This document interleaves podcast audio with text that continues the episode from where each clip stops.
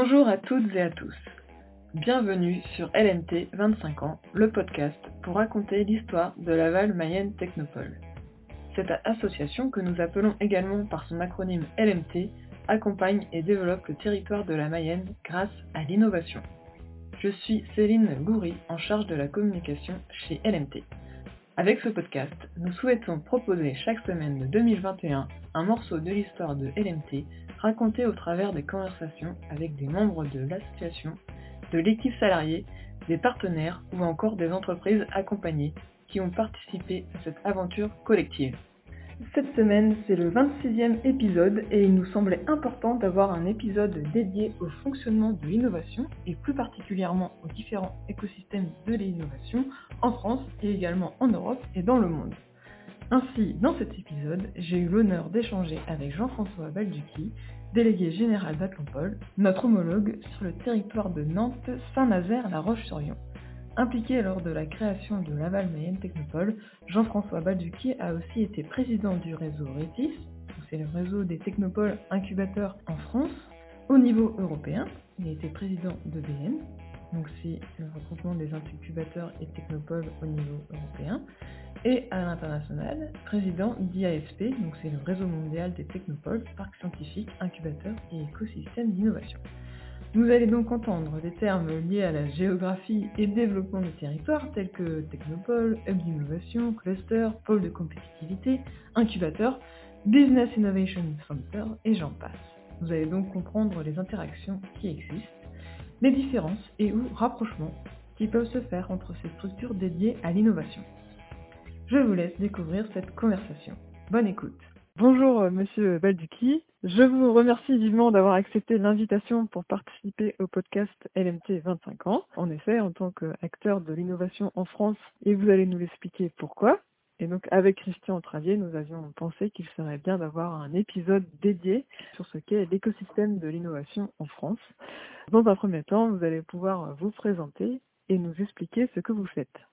Merci de, cette invitation. Je suis ravi de participer à la célébration de ces 25 ans de la Mayenne Technopole. Donc, je suis le délégué général d'Atlampol, qui est le, aujourd'hui, j'ai plutôt tendance à dire le hub d'innovation régionale autour de la métropole nantaise, Nantes-Saint-Nazaire, La Roche-sur-Yon qui est une technopole, qui est également un Business Innovation Center, qui porte un Business Innovation Center, qui porte l'incubateur régional labellisé par le ministère de la Recherche, qui aujourd'hui euh, est un peu, joue un peu un rôle de tête de réseau au niveau régional, euh, notamment sur les programmes Deep Tech, d'accélération qui fonctionne bien en réseau au niveau euh, interrégional aussi, avec nos collègues bretons.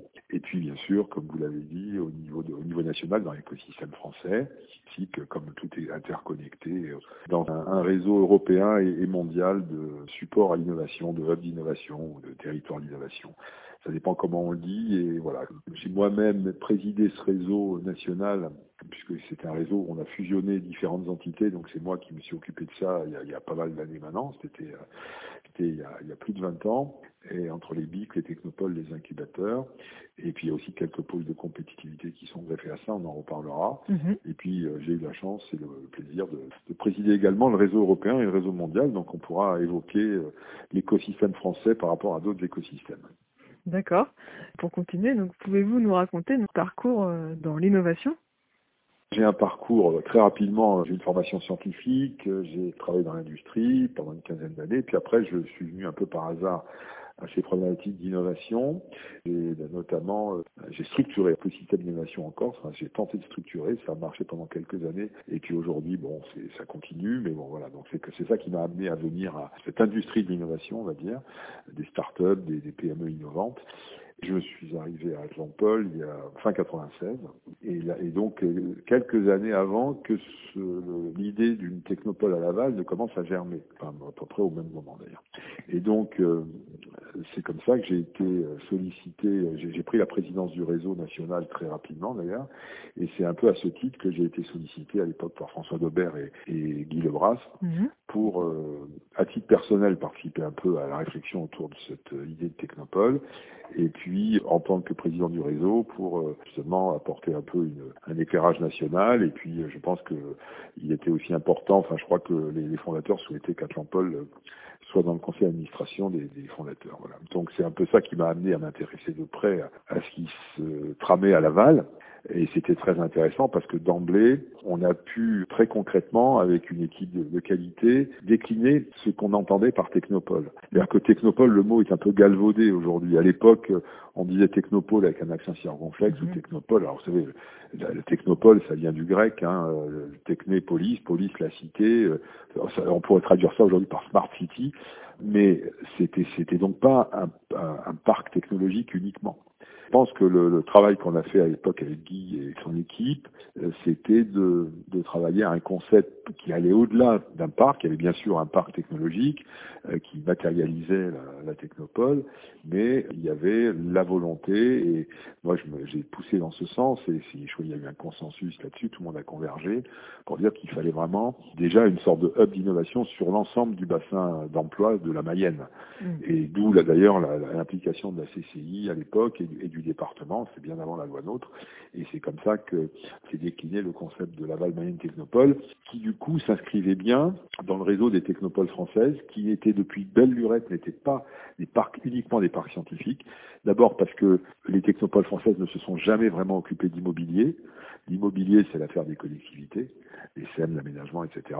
Et les technopoles françaises fonctionnent plus aujourd'hui comme des hubs, et c'est très reconnu au niveau international maintenant, sont surtout sur l'ingénierie d'innovation, c'est-à-dire comment on organise, comment on anime un réseau d'acteurs de l'innovation, entreprises, acteurs académiques, investisseurs, cabinets en tout genre, en brevets, etc., experts comptables, enfin tout un réseau d'acteurs publics et privés qui, sur un bassin d'emploi, vont être au service des entreprises, des entrepreneurs et du territoire. Et pour ça, pour pouvoir constituer une équipe capable de capitaliser un peu sur un vrai savoir-faire, une expérience et des compétences qui sont assez pluridisciplinaires, mais qui s'attachent à travailler sur des sujets complexes, c'est important d'avoir une masse critique et donc, s'agissant d'une ville moyenne comme Laval, c'était évident qu'il fallait travailler sur l'ensemble de la Mayenne, et c'est ce qui a permis à la Technopole d'emblée de démarrer avec une ambition élevée, en faisant aussi des choix un peu stratégiques sur euh, certains domaines d'activité comme la réalité virtuelle, qui était assez visionnaire à l'époque, mais pas que, hein, pas uniquement là-dessus. Et voilà, et, un peu aujourd'hui, si vous voulez, si vous m'avez demandé ce que je faisais, bon, Atlampol, c'est pas un parc scientifique à Nantes, c'est euh, c'est toute une dynamique d'innovation autour du bassin euh, économique et universitaire de Nantes, Saint-Nazaire, La Roche-sur-Yon. Donc, vous voyez, c'est des territoires beaucoup plus larges. Aujourd'hui, au niveau mondial, on parle de Areas of Innovation, qui, mm. par, par, opposition au Science Park.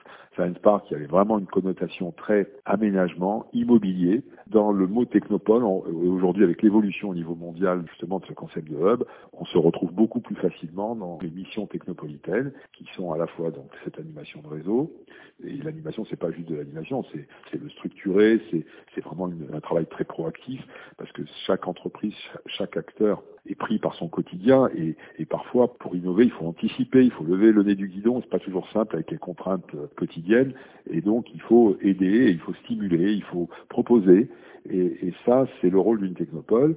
Il y a aussi bien sûr, donc il y a, il y a tout l'événementiel, des, des, animations, etc. Que, que, vous connaissez très bien à Laval. Et puis euh, il y a la fonction euh, d'incubation, hein, qui là aussi c'est pas, on n'est pas dans une incubation physique, c'est pas le simple fait de, de, peindre un bâtiment avec des lettres en or incubateur, c'est vraiment de travailler sur un processus de, de sensibilisation à l'entrepreneuriat, de détection détection, euh, alors soit directement dans des laboratoires de recherche quand il y en a, ou grâce à des prescripteurs qui vont faire converger vers la technopole des porteurs de projets, des entrepreneurs potentiels.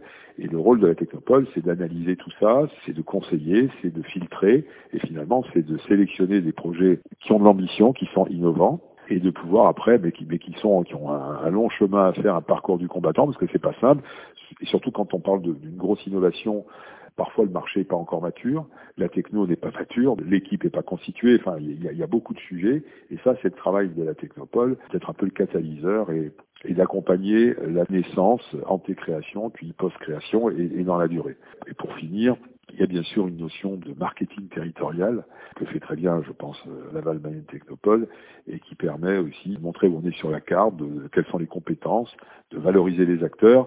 Parfois, lorsqu'il y a eu la politique des pôles de compétitivité qui est, qui est, née, qui est arrivée en France en 2005, eh bien, de, de pouvoir saisir les opportunités qu'offrent certains pôles pour les entreprises que l'on, dont on a le, la charge de l'animation. D'accord. Est-ce que vous pouvez nous raconter euh, comment sont nées les technopoles en France et pourquoi? C'est une très bonne question. Euh, comment sont-elles nées? Alors, contrairement à, beaucoup d'initiatives récentes, parler des pôles de compétitivité, c'est une décision de l'État, le ministère de l'Industrie, enfin de Matignon.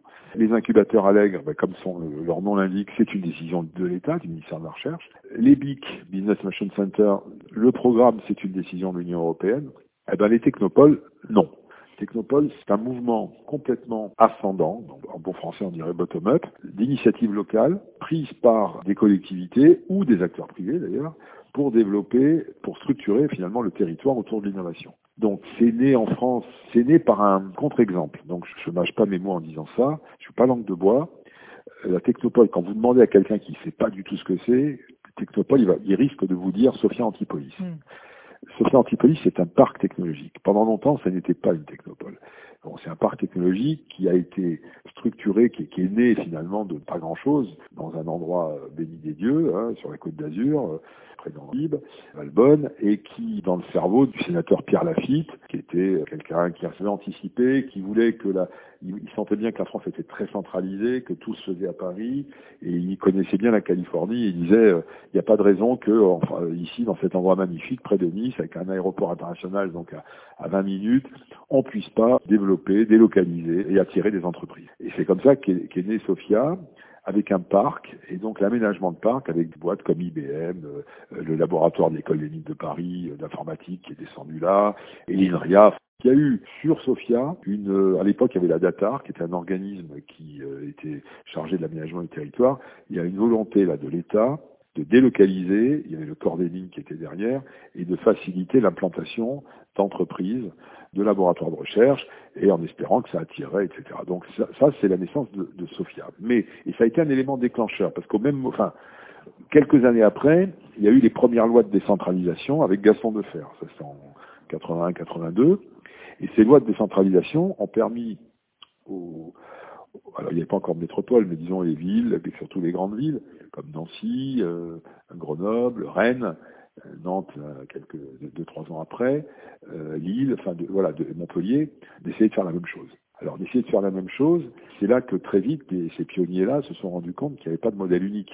Il ne s'agissait pas, par exemple, Clermont, il y a eu le premier épisode où ils ont essayé de faire un parc à la sortie de Clermont, ça n'a jamais marché parce qu'il faut mettre de l'essence dans le moteur et s'il n'y a pas de dynamique d'animation de réseau, d'incubation, etc., ça marche pas. Sofia, ce qui a marché, c'est qu'il y a eu un fort soutien de l'État au départ qui a délocalisé des labos, encore une fois, et des entreprises comme IBM qui ont suivi. Donc ça, ça, n'arrivait pas ailleurs. Donc ailleurs, qu'est-ce qui s'est passé? Très vite, un certain nombre de personnes, je pense à Nancy, euh, Bernard Guerrier de Dumas, il a eu, il s'est dit, il faut qu'on développe une vraie dynamique de réseau autour de l'université, donc l'université ou le, monde universitaire, hein, pilier de, finalement de base d'une technopole, une masse critique, une, une équipe d'animation et d'incubation. Donc à l'époque, ils ont déposé très vite un projet de, de BIC au niveau européen, et c'était le, BIC Promotech, BIC Business Innovation Center. Et voilà comme, comment ils ont pu développer. Donc il y a eu des réussites, Renat Talente, quelques autres, Montpellier. Et puis il y a eu quelques semi-échecs parce que très vite, ceux qui sont restés uniquement sur la notion de parc technologique, ben, une fois que le parc était plein, parfois il y avait le risque que, que ça se sclérose. C'est ce qui s'est passé euh, à Grenoble avec la ZIRS de Mélan. Une fois que la ZIRS était pleine, bon, il n'y avait plus de dynamique d'innovation. Euh, Nancy Brabois a connu aussi un moment de flottement euh, pas mal d'années après la création. Donc les, les, technopoles qui sont arrivés un peu plus tard, parce que bien sûr au fil des années, il y a eu des projets de technopoles qui se sont, qui ont fleuri sur le territoire, toujours avec des initiatives locales. Mais comme le réseau s'était constitué, le réseau national, mm. connecté un peu au niveau international, il y a eu très vite en France la volonté, de, notamment de mes prédécesseurs, d'avoir un cahier des charges pour ne pas labelliser Technopole n'importe quoi. Il ne s'agissait pas de labelliser un gadget d'élu qui disait tiens ça faisait bien euh, mon nouveau mandat je vais créer une technopole euh, Voilà, c'est pas comme ça que ça marche. Donc une technopole, ça se construit dans la durée. C'est un vrai projet de territoire qui doit associer les acteurs académiques, entrepreneuriaux et les collectivités. Et ça, ça, ça permet de développer petit à petit, on est au-delà des, des, mandats électifs, hein, mais de développer une vraie stratégie d'innovation avec une vraie dynamique, avec souvent des budgets restreints, parce qu'encore une fois, ce mouvement des technopoles, il est parti du bas et il n'a pratiquement jamais été soutenu directement par l'État. Ça, c'est vraiment, il faut, faut, bien le comprendre, c'est très important. Ça n'a jamais vraiment été soutenu par l'État. Ça a été reconnu parce que le réseau national s'était forcé de montrer à l'État qu'on était un partenaire incontournable. par exemple, les technopoles étaient des facilitateurs, euh, apporteurs d'affaires pour l'ancêtre de BPI, qui était l'Anvar. Mm qui était une très belle euh, initiative dans les années 80, avait déjà euh, déployé tous les outils pour aider les entrepreneurs innovants mais ils n'avaient pas les moyens suffisants pour aller faire de la détection. Et les technopoles sur le terrain ont organisé finalement un maillage du territoire qui permettait de faire, euh, aujourd'hui on dit un sourcing euh, voilà, qualifié, mais c'était déjà le cas il y a, il y a 25 ans, de, faire de la détection de projets et d'amener des projets qualifiés à venir taper à la porte de l'Anvar. Donc sur les territoires, ces technopoles ont été des, points de fixation qui ont permis de faire émerger des projets innovants. Et ensuite, je crois que les technopoles, et notamment dans l'Ouest, ont eu l'intelligence à chaque fois de saisir les opportunités des différentes décisions, enfin initiatives d'État ou européennes qui ont euh, lancé, la, après la loi sur l'innovation, des incubateurs publics ou qui ont lancé la politique des pôles de compétitivité. Et c'est comme ça que les technopoles, souvent les BIG, ont réussi à s'inscrire dans ces politiques-là en attrapant ces labels et en renforçant leur poids et leur euh, force de frappe. Mais tout en gardant cette euh, signature originelle qui était le fait d'être partie du terrain, d'être des initiatives locales, d'être à l'écoute du territoire et des entrepreneurs et des acteurs de l'innovation. Donc c'est vraiment important de comprendre comment est né ce mouvement. Alors aujourd'hui, le réseau, il, regroupe une centaine de membres, il doit y avoir 50 à 60 technopoles et, et peut-être une cinquantaine, mais avec justement, et moi je m'étais efforcé quand j'étais président du réseau, à, ne pas dire, il y a, parce qu'à l'époque beaucoup les journalistes disaient il y a des grandes technopoles et des petites technopoles, ça veut rien dire. Il y a des technopoles qui marchent et des technopoles qui qui marchent pas. Et il y a des, des technopoles, je vous ai cité clairement tout à l'heure, qui sont sur des territoires, mais on aurait pu parler de Toulouse, qui a été un gros, pendant longtemps, un énorme problème dans le réseau, où il y a, ça n'a pas pris. C'est-à-dire qu'il n'y a jamais eu de vraie initiative. Il y a eu un, une initiative de parc technologique, mais qui n'a jamais vraiment débouché sur une vraie technopole pour Toulouse. Et puis, il y a des villes plus petites, des villes moyennes, mais parce qu'elles ont la masse critique, parce qu'elles ont une intelligence de s'appuyer sur les moyens, enfin le, le, pôle académique qui était sur le territoire, et avec euh, d'autres acteurs au niveau bah, du, du, département, ont réussi à, à bien fonctionner. Et dans l'Ouest, c'est vrai que c'est le cas de quelques technopoles bretonnes et, et de, de Laval une Technopole. C'est vrai aujourd'hui, on pourrait parler de, de, La Rochelle, par exemple, qui, est, qui a été labellisée il y a quelques années et qui aussi s'inscrit dans cette dynamique-là. Pour finir peut-être, parce qu'aujourd'hui le réseau national qui s'appelle Rétis voilà. maintenant, il s'appelait France Technopole, puis France Technopole Entreprise Innovation, puis Rétis, quand j'ai laissé moi la présidence, on avait baptisé Rétis. Aujourd'hui, c'est présidé par le directeur général de d'Hélioparc, qui est la technopole de Pau, Pau-Béarn, pays de la Nour. C'est un peu, je ne connais pas exactement les, chiffres, mais c'est pas très très loin en termes de population et de l'aval. Et le fonctionnement de Pau est intéressant parce qu'en même temps, ils sont le relais d'un grand pôle de compétitivité sur tout le, le grand sud-ouest qui s'appelle Aerospace Valley. Il y a des sous-traitants aéronautiques qui sont euh, du côté de Pau. Le pôle Aerospace Valley s'appuie sur Heliopark justement pour faire ce travail de proximité, parce que les pôles, ils sont pas dans la proximité. Bon, nous, dans, dans l'Ouest, c'est un peu le cas de tous les pôles hein, qui s'appuient sur les technopoles pour fonctionner. Aujourd'hui, c'est pas neutre que le directeur d'une technopole comme Heliopark soit président du réseau. Ça montre bien que peut avoir être technopole d'une ville moyenne, et quand ça fonctionne bien, on produit de la valeur ajoutée, il y a un vrai retour d'investissement sur le territoire, et c'est inspirant pour l'ensemble du territoire, y compris pour les grandes technopoles qui sont sur des grandes métropoles en France, donc aujourd'hui, de quoi se compose l'écosystème de l'innovation? Parce que vous avez parlé donc euh, de l'apparition des, pôles de compétitivité, mais il y a aussi euh, SATT, les incubateurs privés. Et donc, comment cela euh, cohabite? Il y a deux choses. Dans le monde entier, les écosystèmes d'innovation, les territoires, il y a des incubateurs privés, des accélérateurs privés, il y a des investisseurs, des réseaux de business angels, il y a des tas de choses. Et il y a des clusters. Nous, en France, comme on, est un État quand même avec une histoire particulière, très jacobin, très colbertiste, on l'oublie souvent, l'État a voulu créer beaucoup de choses directement. D'où avec le plan d'investissement d'avenir, la création des pôles, puis des, il y a eu les IRT, euh, les SATT. Alors les SATT, c'est intéressant parce que ça part d'une bonne intention qui à l'époque de muscler les cellules de valorisation des universités. Et donc on s'inspire du modèle anglo-saxon des Tech Transfer Offices, TTO. Le problème, c'est qu'à un moment donné, ça dérive dans la conception. Entre le ministère de la Recherche, Bercy, ça leur échappe un peu, c'est le CGI, et veut créer des guichets uniques de la valorisation. Ça, ça a fait l'objet d'un certain nombre de discussions compliquées sur les territoires, notamment chez nous dans l'Ouest.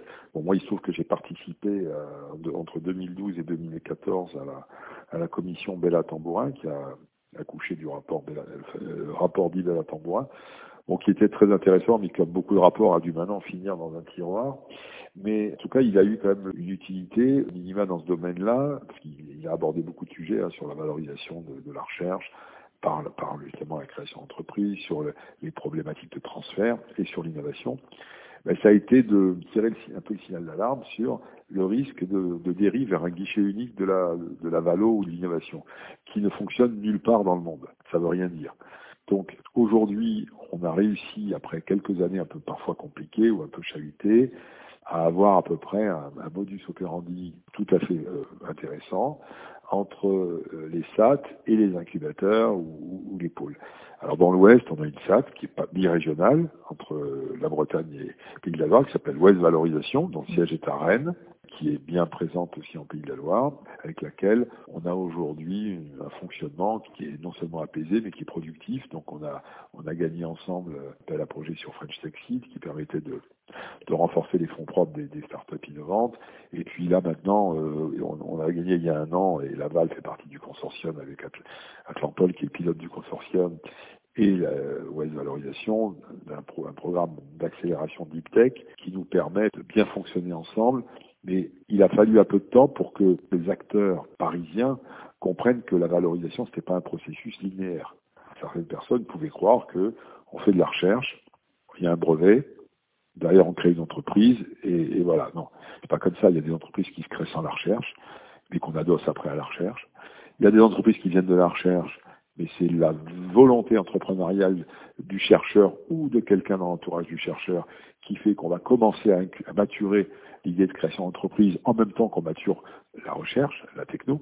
Donc tous ces processus sont un peu itératifs et, et absolument pas linéaires. Et ça, aujourd'hui, sur le territoire, en Pays de la Loire, l'articulation SATT, incubateur Technopole, fonctionne plutôt bien. Mais ça n'a pas été un long fleuve tranquille. Donc, je me suis un peu apesanti sur la SATT parce que finalement, à chaque fois qu'on a eu des initiatives top-down, venant de l'État, et là actuellement on en a une, on répond à une initiative européenne sur les, les EDIH, European Digital Innovation Hubs. Il faut, nous, on a finalement un rôle de mettre en, en phase, de mettre en synergie des idées qui viennent du pouvoir national ou européen qui sont pas toujours mauvaises, qui obéissent à des, à des, volontés stratégiques macro qui sont tout à fait intéressantes, mais qui ne, souvent ne tiennent pas assez compte des problématiques territoriales, et surtout dans un État comme la France où tout se décide depuis Paris. Et donc là, nous, on est là finalement pour modérer tout ça, pour faire en sorte qu'on prenne le meilleur de l'initiative nationale et qu'on l'accommode au mieux au plan territorial pour qu'elle serve vraiment les intérêts des entrepreneurs. Donc c'est pas toujours simple, mais je pense qu'on n'y arrive pas trop mal. Et la Valmaine Technopole tient toute sa place dans ce dans cet écosystème. Mais vous voyez, ça se décrète. Un écosystème, il se décrète pas. Il s'organise, il y a des écosystèmes où il y a un gros potentiel d'innovation, mais l'écosystème n'est pas du tout organisé. Le résultat n'est pas toujours à la hauteur du potentiel. J'ai parlé de Toulouse, je pourrais parler du plateau de Saclay, parce que prenons la région parisienne, où là vous avez 45% de la, la, recherche française est sur le plateau de Saclay, et on n'a jamais réussi jusqu'à ce jour à avoir une vraie dynamique technopolitaine au sud de Paris. Alors c'est peut-être en train de bouger, Sous l'impulsion, il y a un incubateur à l'Aigle, il y a un pôle de compétitivité qui s'appelle Systématique, mais il n'y a pas de, a pas de métropole à Saclay. C'est plein de petites, de, villes, euh, voilà, de, de, banlieues, etc. La région, elle a le pouvoir économique, mais la région parisienne, c'est très grand et, et Saclay, c'est sur deux ou trois départements et ça n'est qu'une partie de la région. Donc c'est très compliqué. Le Grand Paris, pour l'instant, ça n'est qu'un concept, donc il ne va pas jusqu'à Saclay. Comme quoi, l'initiative locale, même à Paris, elle aurait du sens pour valoriser l'énorme potentiel de la région parisienne pour en faire une vraie Silicon Valley. Alors, je dis pas, on a des belles réussites, hein, parce qu'on a des incubateurs qui fonctionnent un peu comme nous, hein, dans Paris Intramuros ou voilà, comme Agoranov, etc. Mais je suis moins convaincu qu'on pourrait faire beaucoup mieux. Alors, les, les pôles ont fait un élément d'accélération, mais plus le territoire s'organise pour ça, mieux c'est.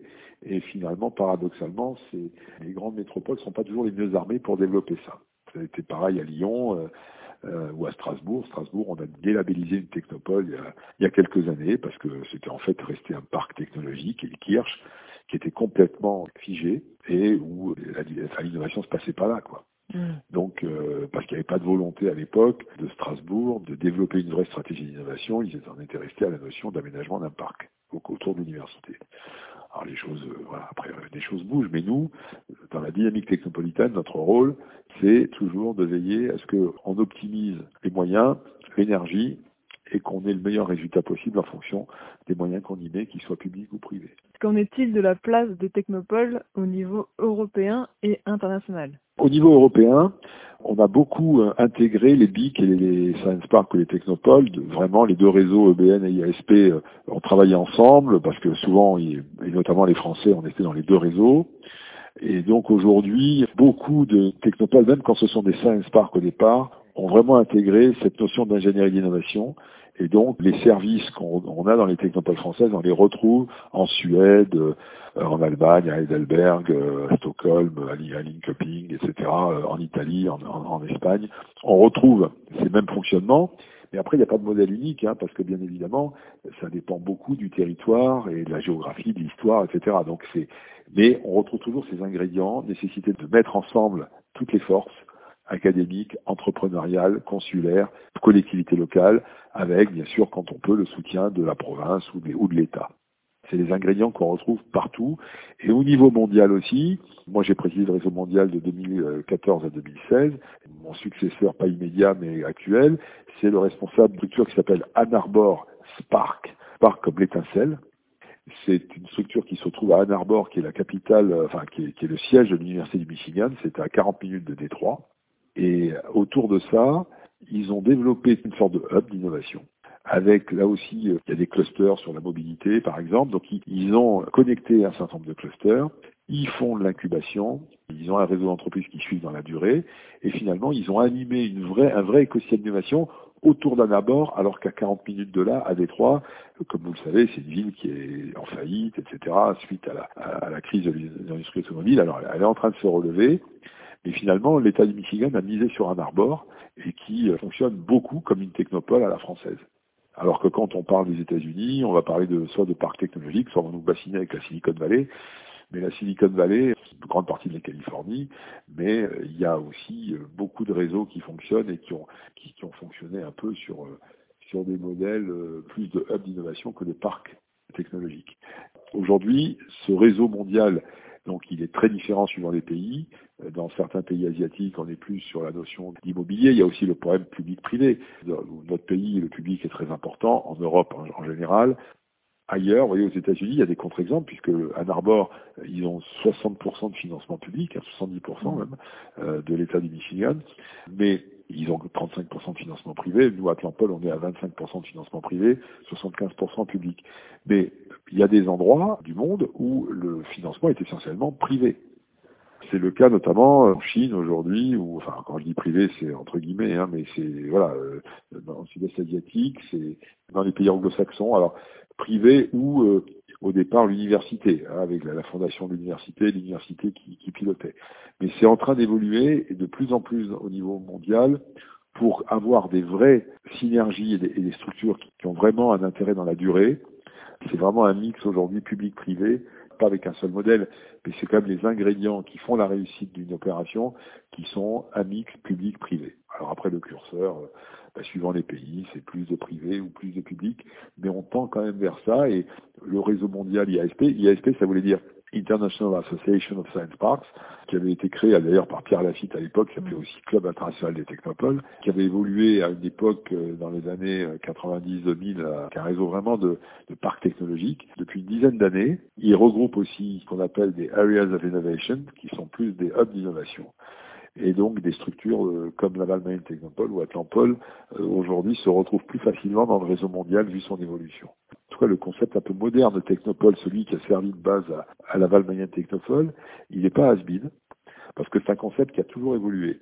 Donc ce qui est has c'est, ça serait plus la notion de technopole avec un accent circonflexe, où on aurait un parc technologique figé. Ça, ça c'est pas ça l'avenir, et ça, ça fait longtemps que c'est pas ça l'avenir. Par contre, la notion de hub d'innovation, où il y a un vrai travail en proximité, d'accompagnement individuel des entreprises, donc de manière très complémentaire au travail des pôles de compétitivité ou des clusters, qui eux sont dans l'action collective. Recherche collaborative, marketing euh, international, on est beaucoup plus dans l'action collective, dans la notion de filière, alors que la technopole est dans un travail individuel, de proximité, avec des entreprises accompagnées qui sont souvent des entreprises très ambitieuses et, qui sont à l'international, mais qui créent de la valeur et de l'emploi au niveau local. C'est ça la, force aujourd'hui d'une technopole, qui en plus, quand je dis hub, c'est parce que souvent, elle connecte plusieurs filières, donc plusieurs pôles de compétitivité. Et donc il y a un croisement de plusieurs filières. L'innovation, elle est souvent au croisement des filières. Elle n'est pas en silo dans une filière donnée. Le numérique, par exemple, l'industrie et le numérique, c'est se connecter. L'agriculture et le numérique, c'est connecté. La mer et la santé, c'est connecté. Aujourd'hui, notre rôle du Technopole, c'est aussi de faire en sorte que les, sur notre territoire, des pôles de compétitivité et des vraies interactions, parce qu'on a beaucoup, euh, c'est le cas à Laval comme c'est le cas à Nantes, d'entreprises qui sont adhérentes de un, deux ou trois pôles de compétitivité. En région, donc comment travaillent les technopoles et quel est le lien entre Attenpol et Laval Mayenne Technopole? Alors les technopoles entre elles, eh bien, elles sont en réseau, elles sont en réseau au niveau régional. On répond régulièrement à des appels à projets nationaux ou européens, donc c'est le cas. Là, on a eu deux beaux succès et puis là, on, est, on travaille ensemble sur un troisième sur le, le Digital Innovation Hub. On est en réseau au niveau aussi interrégional. On est dans une association qui s'appelle West Big Technopole et qui permet, qui nous a permis notamment de porter un, consortium qui s'appelle ESABIC. Donc là aussi, c'est une réussite pour le mouvement des technopoles et des BIC parce que l'ESA, l'Agence spatiale européenne, plutôt que de créer un incubateur centralisé à Darmstadt ou à Toulouse, a préféré s'appuyer sur le réseau EBN et ses ramifications dans les, différents pays, donc euh, Rétis en France, pour développer un processus d'incubation pour valoriser les technologies issues du spatial sur des domaines connexes agriculture, mobilité, industrie, santé, etc. Et donc, aujourd'hui, on porte ce TESABIC qui va de Brest à Strasbourg, mais c'est Westbic Technopole qui le porte. Donc, Laval Mayenne Technopole en fait partie, et ça veut dire que demain, une entreprise à Laval qui va travailler peut-être, euh, qui va utiliser les technologies du spatial sur des domaines d'environnement ou d'agriculture ou d'industrie, eh bien, elle bénéficiera de ce processus d'incubation qui permet notamment de, de l'expertise du CNES, de, de, mettre en contact plus facilement avec des grands comptes du secteur. C'est une dynamique forte. Il n'y a pas beaucoup des au niveau européen. Il y en a moins d'une vingtaine.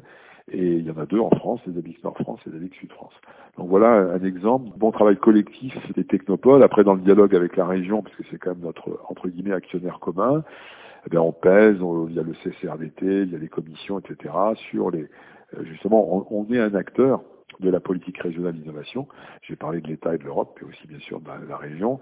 Donc euh, on utilise ou on, soit on suggère, et puis après quand c'est décidé, on utilise les, les, outils euh, mis en place par la région pour les appliquer au mieux et en faire bénéficier au mieux les entreprises de nos territoires respectifs. Un, bon exemple de coopération aussi, c'est Innovdia, mm. qui, est, qui est organisé alternativement à La Roche-sur-Yon et à Laval, qui est un bon exemple aussi de coopération. Mais il y en a d'autres. Hein. L'incubateur, bien sûr, puisqu'on est à Saint-Paul porte l'incubateur euh, ministère, mais au bénéfice d'entreprises de Laval et qui a régulièrement eu des, entreprises incubées euh, adossées à la recherche publique depuis 10-15 euh, ans. Merci Jean-François Balducki pour ces explications sur les écosystèmes d'innovation existants et notamment l'origine des technopoles en France. Ce sont de véritables actrices du développement local, elles travaillent en proximité, doivent bien connaître et se faire connaître auprès des entreprises, le monde de la recherche, l'enseignement supérieur, mais aussi plus largement, car un projet innovant peut émaner de toutes parts sur le territoire. Et c'est très important de rappeler que c'est une création sur le long terme, car un écosystème ne peut pas être reconnu dès le jour de sa création sur le territoire, mais bien sur la durée. C'est ce qui fait euh, ensuite la force pour pouvoir capter les projets et surtout créer les bonnes connexions entre les gens. Ces structures doivent être proactives et créer le terrain fertile pour créer cet écosystème et le faire perdurer. Et comme le disait euh, Jean-François Balducci, à l'époque, la réalité virtuelle a été choisie comme une filière d'avenir pour le territoire de la Mayenne. Et donc, euh, la semaine prochaine, je vais recevoir une personne qui a été euh, impliquée dès l'origine de la création de la Val virtuelle. Cet épisode sera directement en lien avec l'actualité puisque le salon Laval Virtuel démarre le 7 juillet. À la semaine prochaine. Et pour écouter les épisodes précédents, c'est possible sur toutes les plateformes de podcast habituelles, mais aussi sur la chaîne YouTube Innover et Réussir. Et si vous voulez recevoir l'épisode dans votre boîte email, inscrivez-vous sur lmc25ans.substack.com. A très bientôt sur les ondes de l'innovation mayonnaise.